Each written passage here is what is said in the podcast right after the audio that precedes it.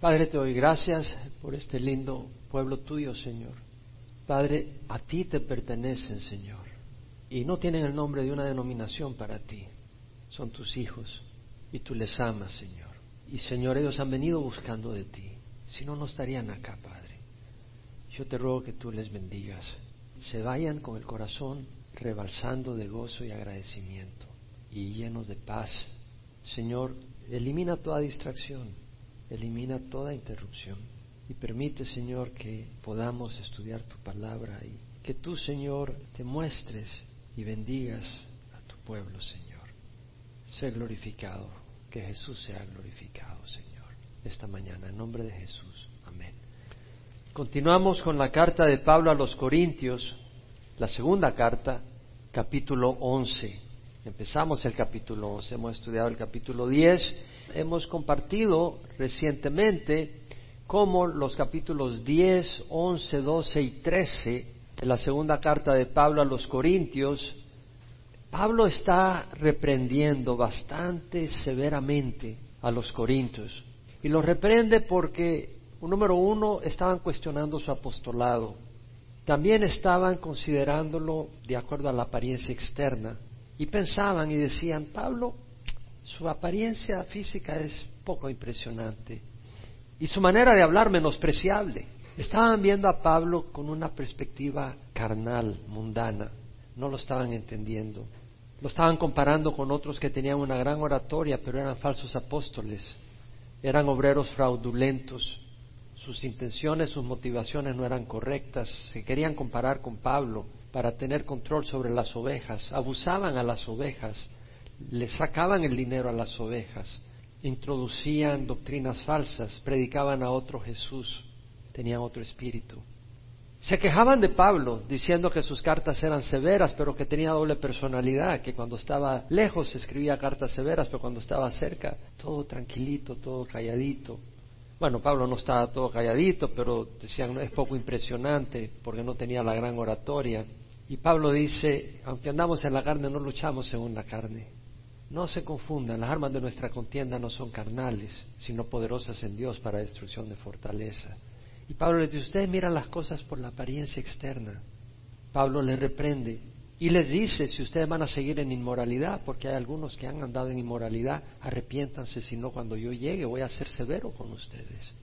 Pablo no quería ser severo, no se deleitaba en ser severo, Pablo se deleitaba en ser tierno como nuestro Señor Jesucristo. Por eso Pablo dice, os ruego por la mansedumbre y la benignidad de Cristo, arrepiéntanse prácticamente. Es decir, Pablo sigue los ejemplos de Jesús, el ejemplo de Jesús. Ese es el liderazgo que seguía Pablo.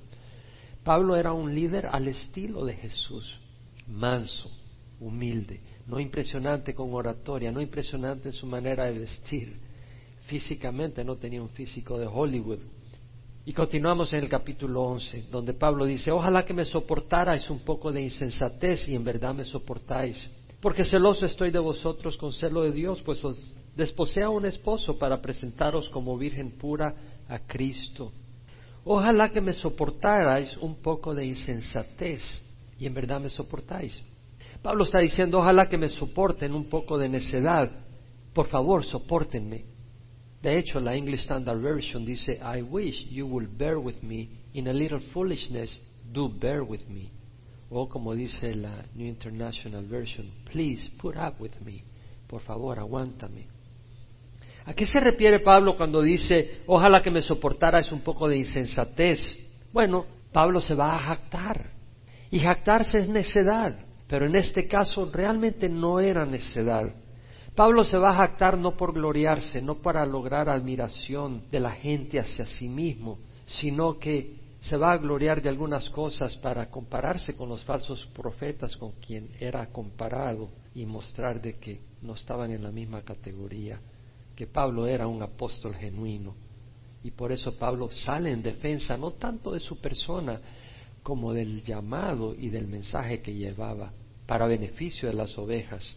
Y por eso dice Pablo, porque celoso estoy de vosotros con celo de Dios, pues os desposé un esposo para presentaros como virgen pura a Cristo. La palabra celoso en el griego es, de ahí viene nuestra palabra celos. Zelo Eso es el griego, celoso, y quiere decir fuego, estar hirviendo de fervor por alguien, estar apasionado tras algo, tras una meta, o tú puedes tener celo por tu esposa, es decir, celo de tu esposa si alguien la voltea a ver y se la está ganando, se está ganando su cariño, despierta un fuego, si es que amas a tu esposa, despierta un celo, un fuego, porque es tu esposa, no quieres que alguien robe ese amor.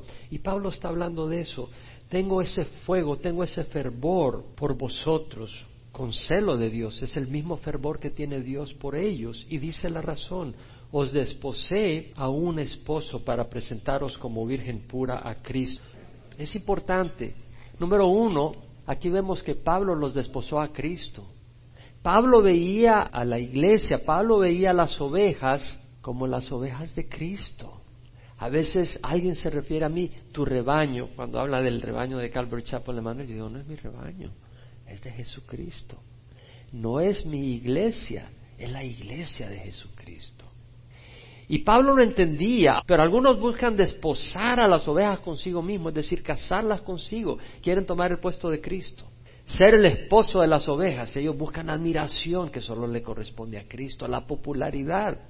Y cuando llegan es una de aplauso y de emoción, pero no, esa popularidad le pertenece a Cristo. Y estas personas quieren sacar ventaja y provecho, no buscan servir a Cristo, no buscan servir a las ovejas. Según ellos, las ovejas existen para ellos mismos, pero es al contrario, nosotros existimos para las ovejas, para servir al Señor.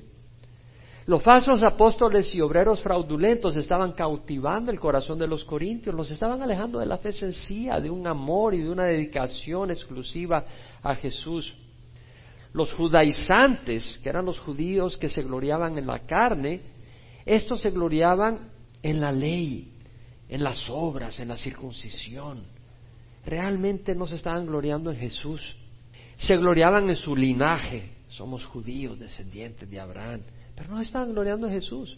Y Pablo tenía celo porque la gente los estaba admirando a estos líderes. La iglesia de Corinto estaba admirando a estos líderes, se estaba dejando desviar por estos líderes. Y Pablo tiene celo de Dios por ellos. Hoy en día, quiero que entiendas, la iglesia tradicional ha desposado a millones con María y no con Jesús. Algunos la han desposado con María y con Jesús. Pero sabes que no puedes estar casado con dos personas a la vez. ¿Sabes cómo se llama? Poligamia.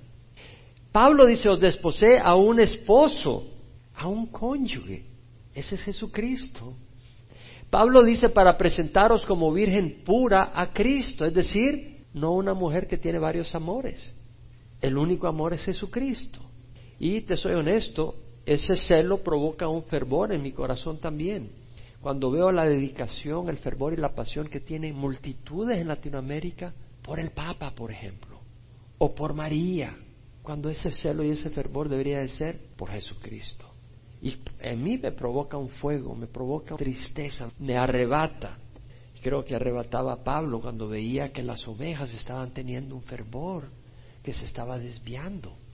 Estaban teniendo fervor por los líderes, Estaban teniendo fervor por cosas que no eran lo que debían de hacer. Y Pablo dice, temo que así como la serpiente con su astucia engañó a Eva, vuestras mentes sean desviadas de la sencillez y pureza de la devoción a Cristo. La New King James Version dice, but I fear lest somehow, as the serpent deceived Eve by his craftiness, so your minds may be corrupted from the simplicity that is in Christ. Es decir, Pablo está diciendo, temo que así como la serpiente con su astucia engañó a Eva, vuestras mentes sean desviadas. La New King James Version dice, sean corrompidas de la sencillez y pureza de la devoción a Cristo.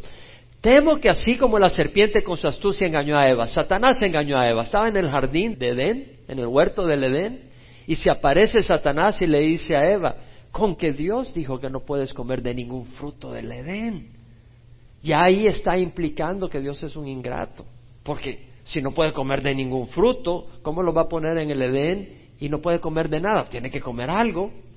Están implicando que Dios es aquel que te priva de tus necesidades, que te priva de tus deseos.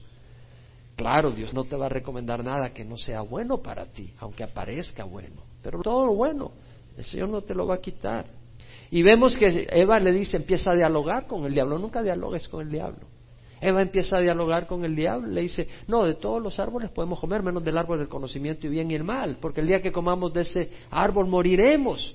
No, Dios sabe que ciertamente no morirás. El día que comas de ese árbol vas a ser como Dios, conociendo el bien y el mal.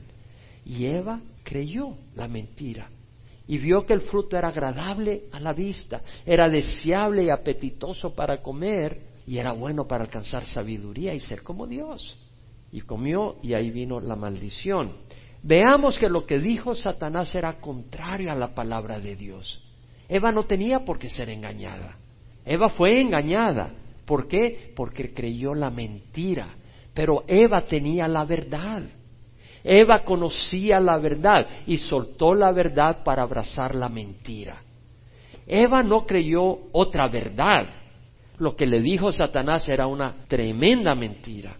Ella sintió sabor, ella sintió placer, ella sintió satisfacción emocional cuando agarró el fruto, pero muy pronto sintió vergüenza y entró la corrupción y la destrucción a su vida. Entonces vemos el daño. Entonces vemos que lo que dice Satanás es contrario a la palabra de Dios. Y todo lo que es contrario a la palabra de Dios es mentira, es engaño. Si algo es contrario a lo que dice la palabra de Dios, es un engaño. Si Dios te dice algo en la palabra y tú vienes y dices, no, pero yo voy a salirme con las mías, estás engañado, hermano. Un engaño puede venir en muchas maneras falseando, negando, encubriendo la verdad, causando duda de la verdad, exagerando. No, si yo pesqué un pescado así, y era un chimbolito el que agarraste. Eso es mentira. Eso no es que estás emocionado, eso es una gran mentira. Adulterando lo puro, aparentando, fingiendo, disfrazando, ocultando, desfigurando algo, todo eso son mentiras, una manera de engañar y no ser verdadero. Un engañador falsea te vende pastillas contra el cáncer, baratas, efectivas, pero son falsas. No te cuesta 10 dólares la pastilla en vez de mil dólares la pastilla. Pero son falsas, son imitación, no sanan. Te mueres poniendo tu confianza en ellas.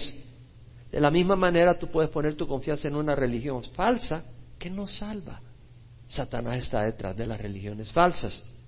Un engañador te miente, te vende un anillo supuestamente de Napoleón Bonaparte este anillo es de Napoleón Bonaparte, es un tesoro histórico. E inviertes todo tu dinero.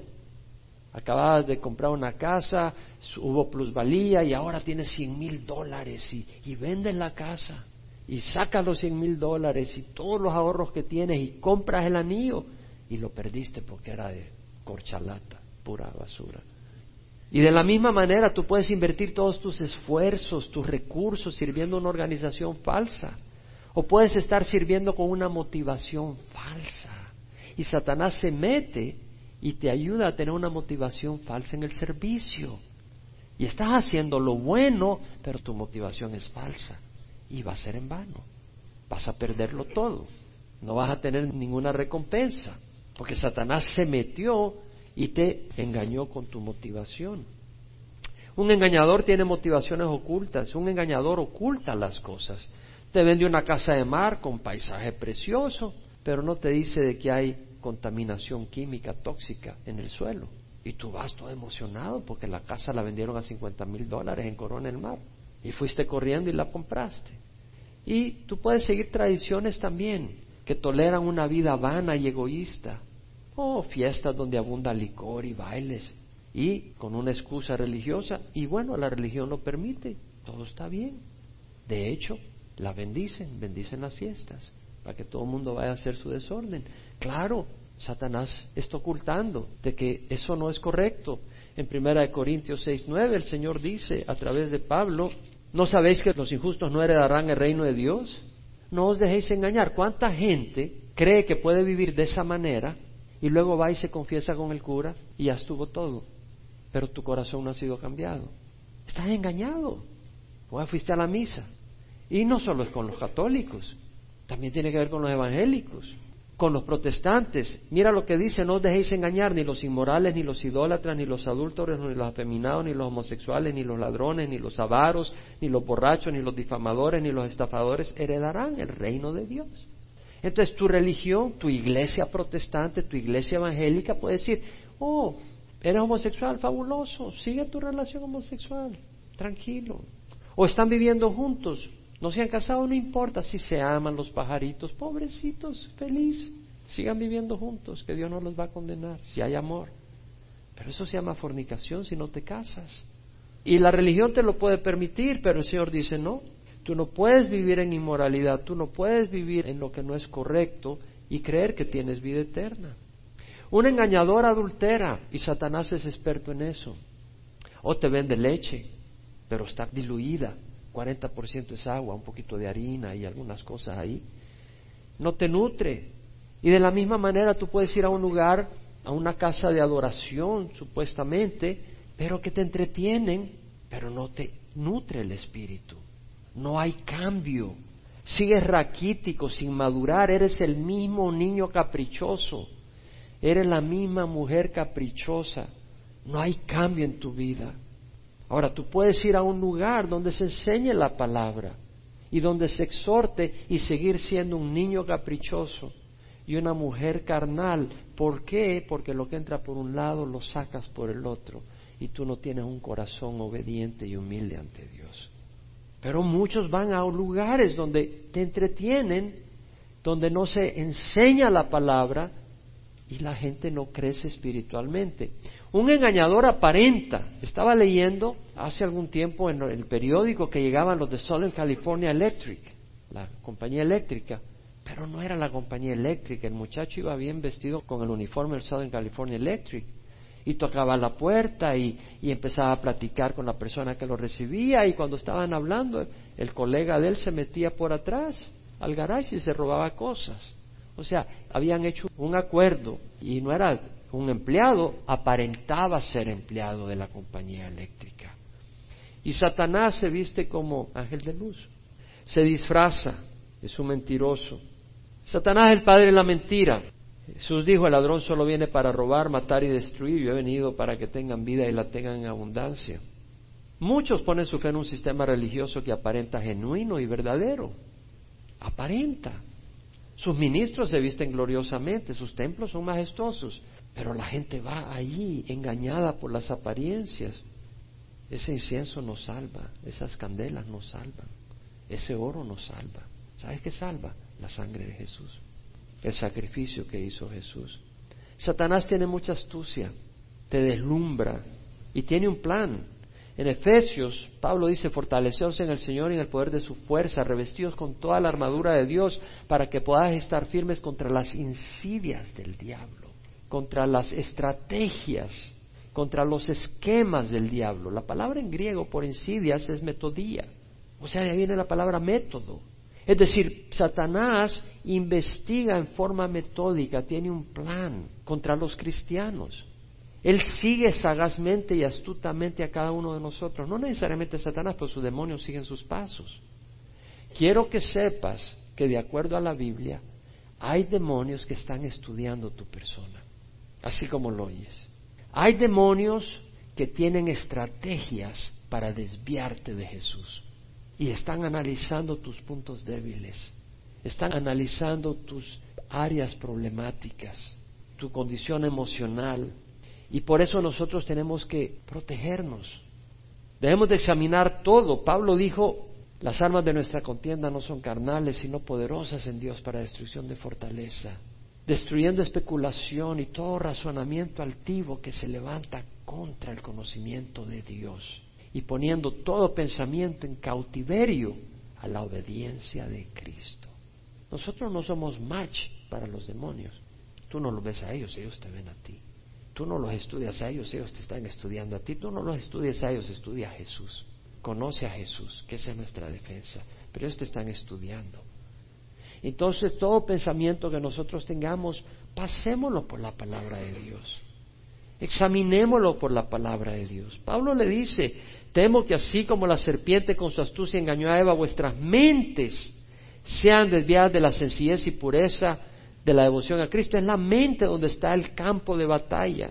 Y Pablo dice que no sean desviadas, o como dice la New King James Version, que no sea corrompido tu pensamiento.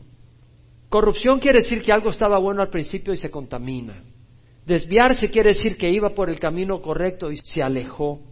Es decir, corrupción, la leche era pura, tu amor era puro un día hacia Jesús y ese amor se corrompió. Y ahora tienes otras pasiones religiosas tal vez, pero no son de Jesús. Desviarse quiere decir que tú estabas en un camino que era Jesús y ahora te estás alejando de ese camino. Hay otras cosas que dirigen tu vida que no es Jesús. Y Pablo dice que vuestras mentes sean desviadas de la sencillez y pureza de la devoción a Cristo. Es decir, un amor sin hipocresía. Oh, yo voy a la iglesia. ¿Para qué vienes a la iglesia? Para glorificar a Jesús. Él merece ser glorificado. ¿No puedes creerlo? Él merece ser glorificado. Él dio su vida en la cruz por nosotros. No venimos aquí para sacrificarnos. Venimos porque lo necesitamos. Venimos porque nos encanta adorarle. Venimos porque nos encanta la comunión de hermanos. Pero principalmente porque queremos glorificar a Jesús. Queremos servir a Jesús. Queremos amar a Jesús. Y si tu corazón se está enfriando hacia Jesús y tú vienes a la iglesia, pero tu corazón se está enfriando a Jesús, pídele a Jesús que renueve tu amor por Él. ¿Y cómo lo va a renovar? Abriendo tus ojos. Amar a Jesús no es complicado. Es decir, si alguien te ofrece una joya de oro, tú la aprecias. Y Jesús es mucho más valioso que cualquier cosa o persona. Lo que Él ha hecho, lo que Él hace, lo grandioso que es, lo puro que es, lo recto que es, lo misericordioso que es, el amigo que es, el Padre que es, el Dios poderoso que es. En Colosenses leemos que Pablo dice en Colosenses 1, 16 al 17 que Cristo es la imagen del Dios invisible, el primogénito de toda la creación, porque en Él fueron creadas todas las cosas, visibles e invisibles, en los cielos y en la tierra, ya sean tronos, dominios, poderes, autoridades, todo ha sido creado por Él y para Él. Y Él es antes de todas las cosas y en Él todas las cosas permanecen. Hemos sido creados por Él y para Él. Y estoy convencido que hemos sido creados para Jesús, no para la religión. Y si tú no tienes a Jesús, ese vacío es destructivo, ese vacío es desesperante. Y únicamente hayas paz cuando lo llenas con Jesús. Estoy convencidísimo. Bueno, el héroe es Jesús. Satanás es un mentiroso. Me temo que así como la serpiente con su astucia engañó a Eva, vuestras mentes sean desviadas de la sencillez y pureza de la devoción a Cristo. Satanás es un engañador. Pablo en Gálatas 6, 7 y 8 dice, no os dejéis engañar, de Dios nadie se burla. Todo lo que el hombre siembra, eso segará. El que siembra para su carne cosecha corrupción. El que siembra al Espíritu, el Espíritu cosechará vida eterna. No os dejéis engañar si tú vas a una iglesia, a donde sea, y en esa iglesia tú puedes seguir sembrando a la carne. O que vengas acá, aunque se predique la palabra, tú sigues sembrando a la carne. No te engañes, vas a cosechar amargamente. Lo que el hombre siembre, eso segará. Y Pablo dice en 1 Corintios 15, 33, no os dejéis engañar.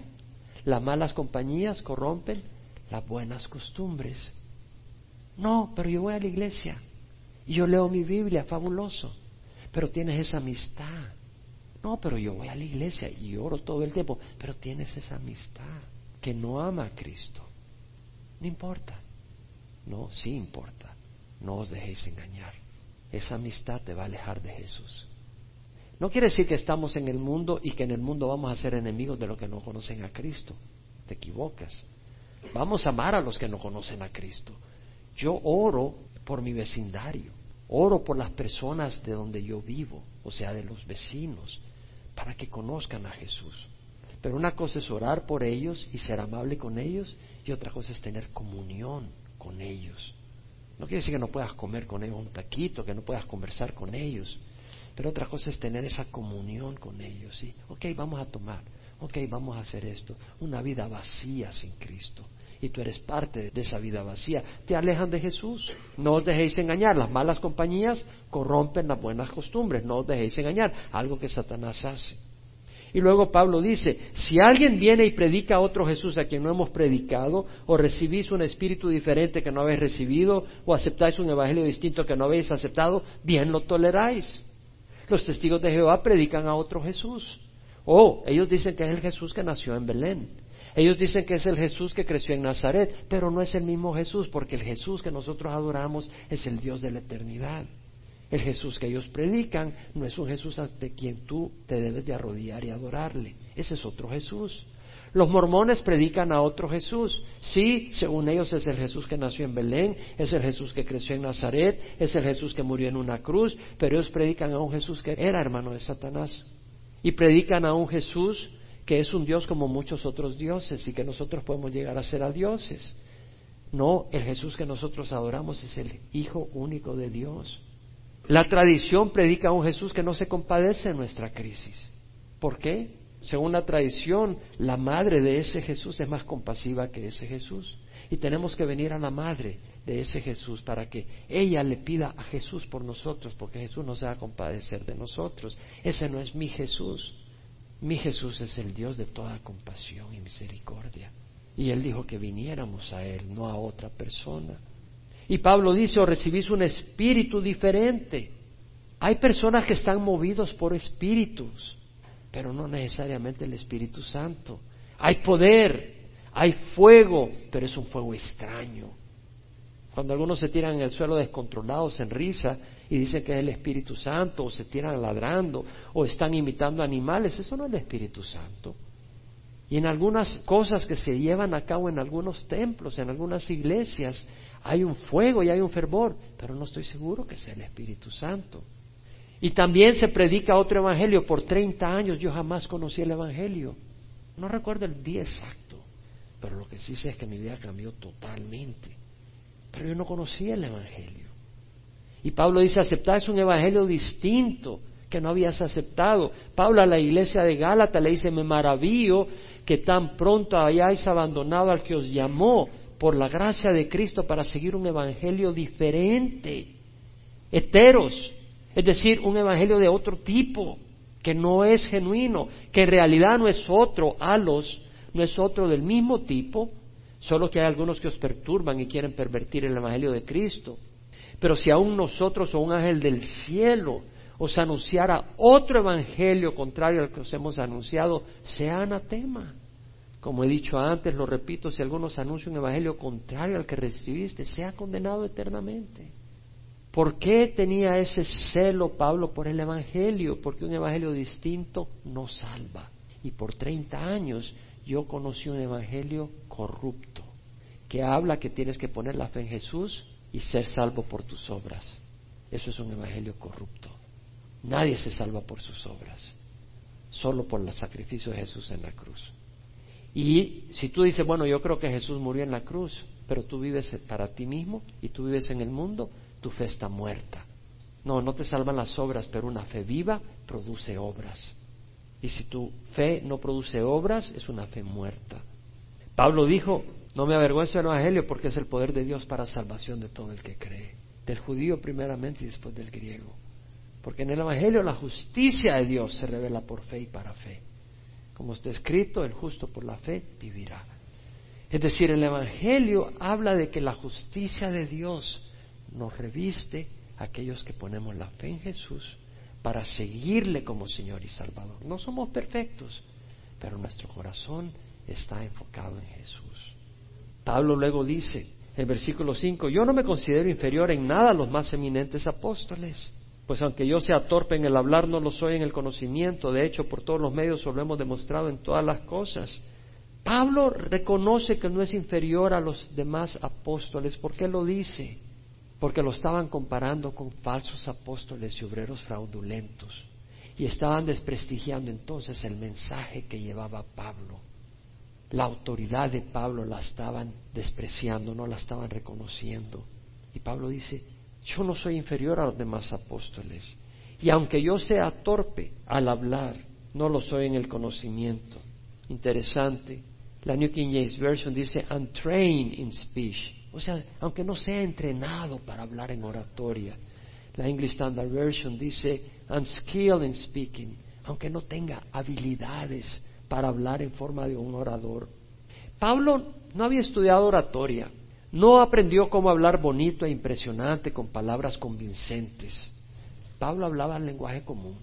Donde estaba el poder no era en sus apariencias oratoria, era en el contenido de lo que decía, en las palabras que decía Pablo.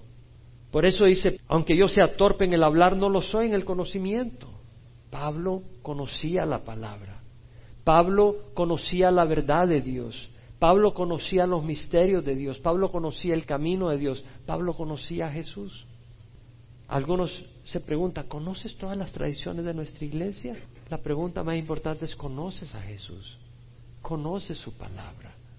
Y Pablo dice, por todos los medios os lo hemos demostrado en todas las cosas. Es decir, Pablo mostraba conocer a Jesús en todo lo que hacía. Pablo no estaba en oscuras.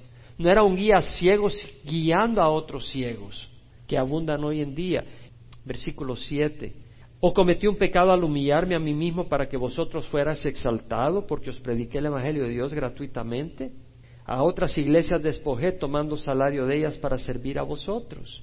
Y cuando estaba con vosotros y tuve necesidad, a nadie fue carga, porque cuando los hermanos llegaron de Macedonia, suplieron plenamente mi necesidad y en todo me guardé y me guardé de seros carga. Pablo dice, cometí pecado al humillarme a mí mismo, es decir, Pablo está diciendo, yo tomé una posición de siervo.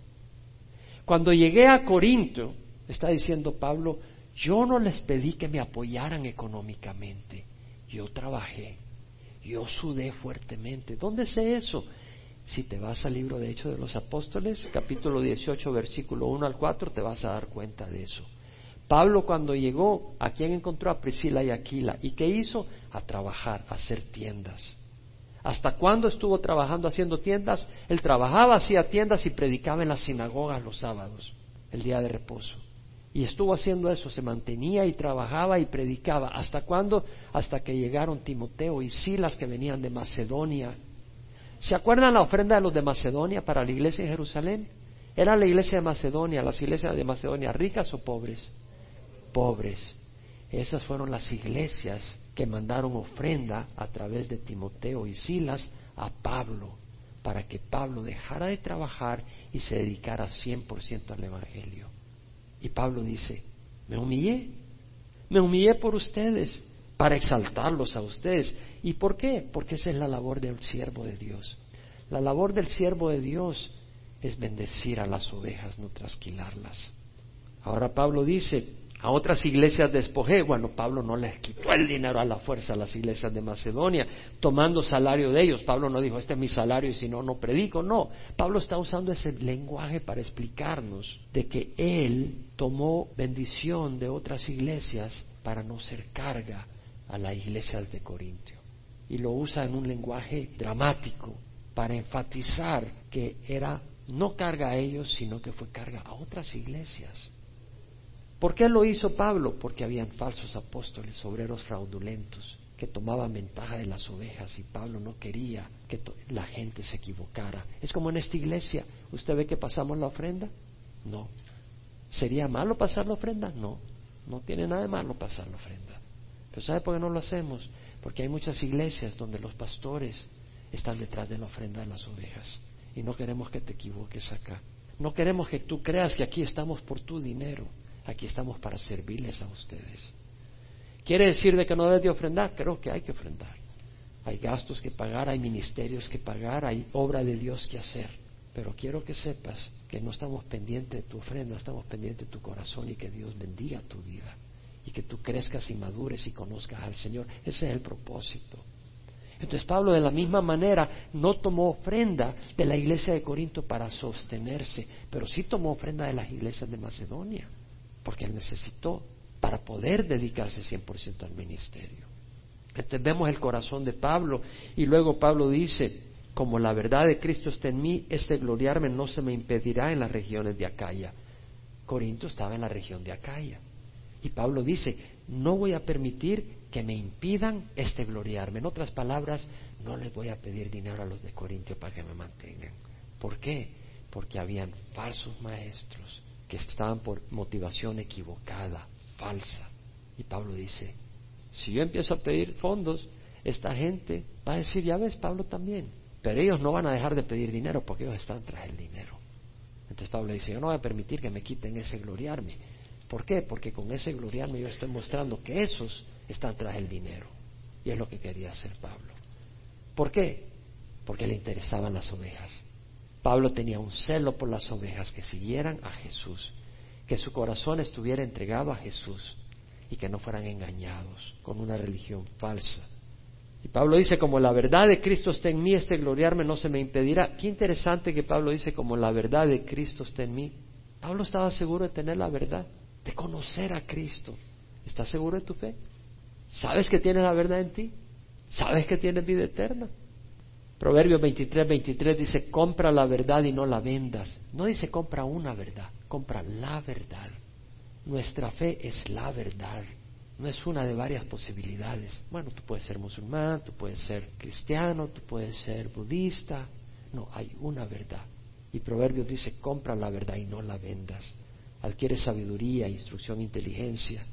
En 2 Timoteo 1.12 Pablo dice, yo sé en quién he creído y estoy convencido de que es poderoso para guardar mi depósito hasta aquel día.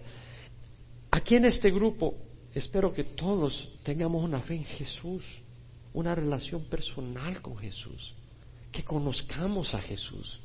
Una de las cosas que me pasó a mí cuando vine al Señor, nunca se me olvida, una de las cosas es que fui totalmente libre. Yo decía, puedo ir a cualquier templo, evangélico, católico, musulmán, budista, y yo ahora conozco la verdad.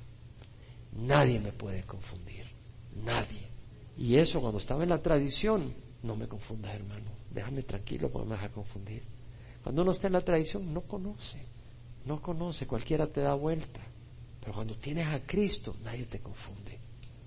Pablo luego dice, este gloriarme no se me impedirá. ¿Por qué? Porque no os amo. No, Dios lo sabe. Es decir, yo les amo, por eso yo sigo trabajando sin salario de ustedes, porque les amo. Pero lo que hago, continuaré haciendo a fin de privar oportunidad a aquellos que desean una oportunidad de ser considerados iguales a nosotros en aquello en que se glorían. Querían ser parte del club de Pablo, ¿verdad? Ellos lo que querían era posición, ellos querían la admiración de las ovejas, ellos querían el poder de las ovejas, sobre las ovejas. Pablo dice, los tales son falsos apóstoles, obreros fraudulentos que se disfrazan como apóstoles de Cristo. Y luego dice, y no es de extrañar, pues aún Satanás se disfraza como ángel de luz.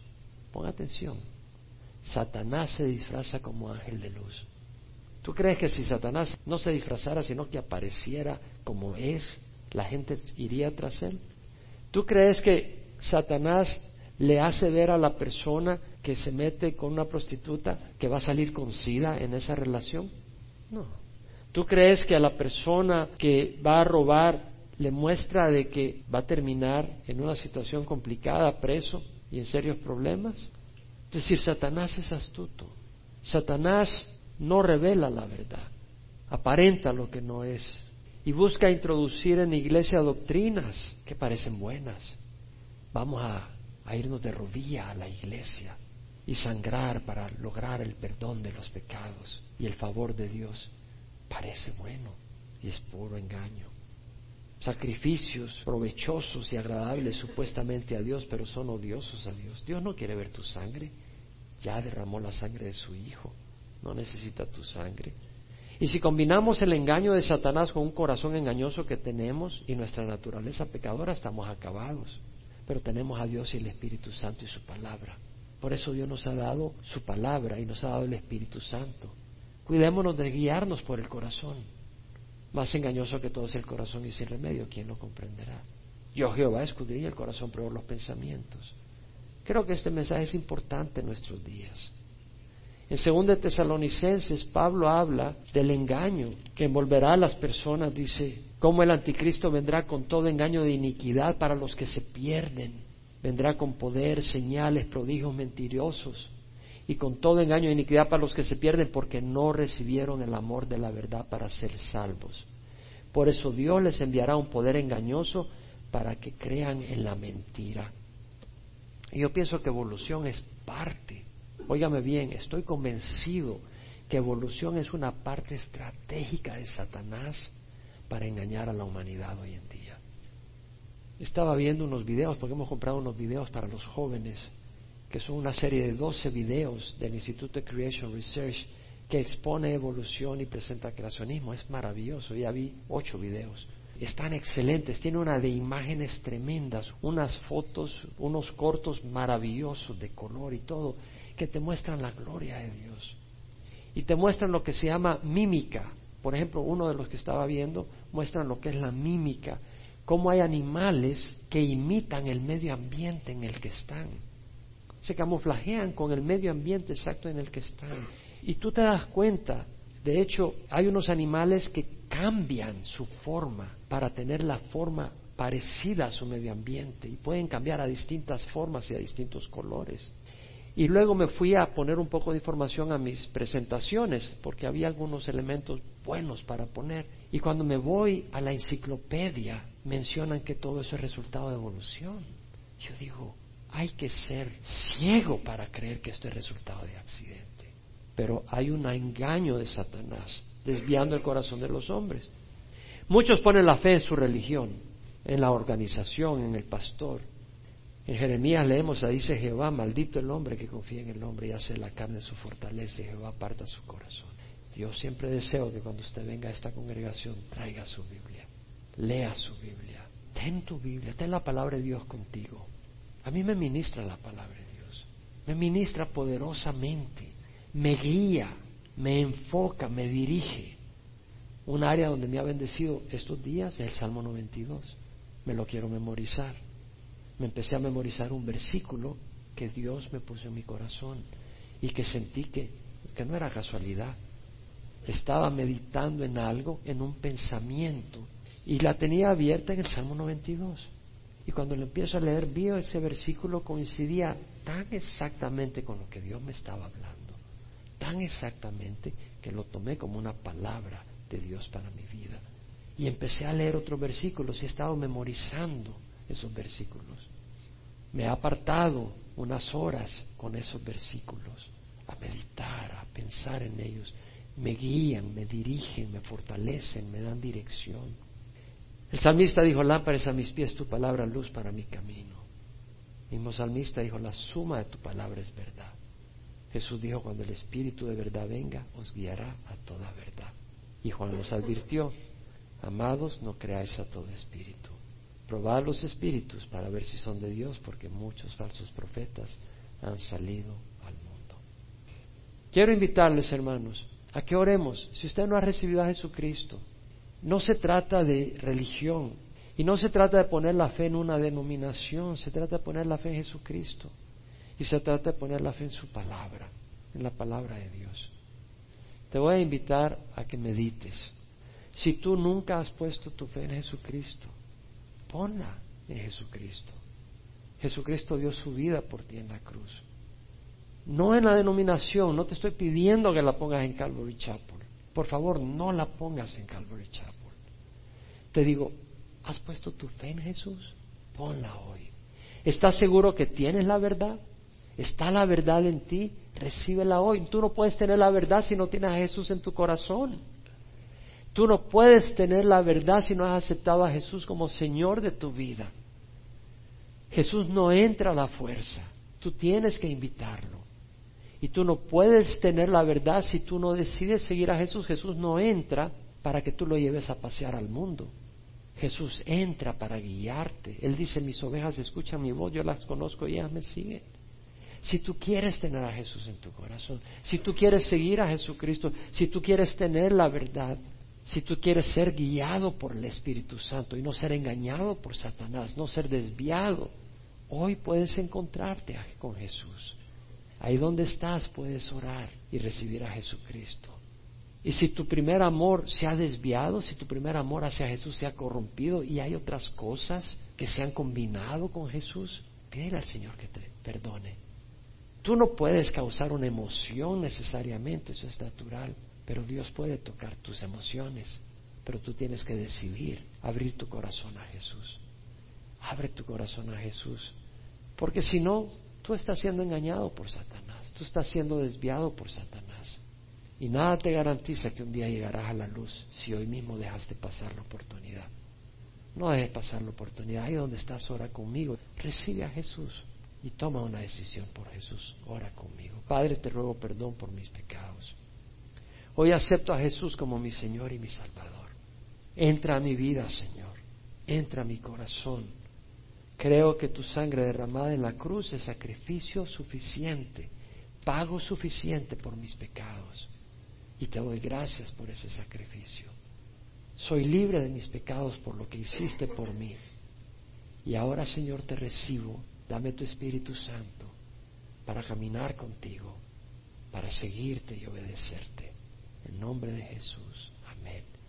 Por aquellos que quieren un corazón sin división, un corazón entregado a Jesús Padre, mira aquellos que han reconocido en su corazón que su corazón está dividido, que tiene otros amores.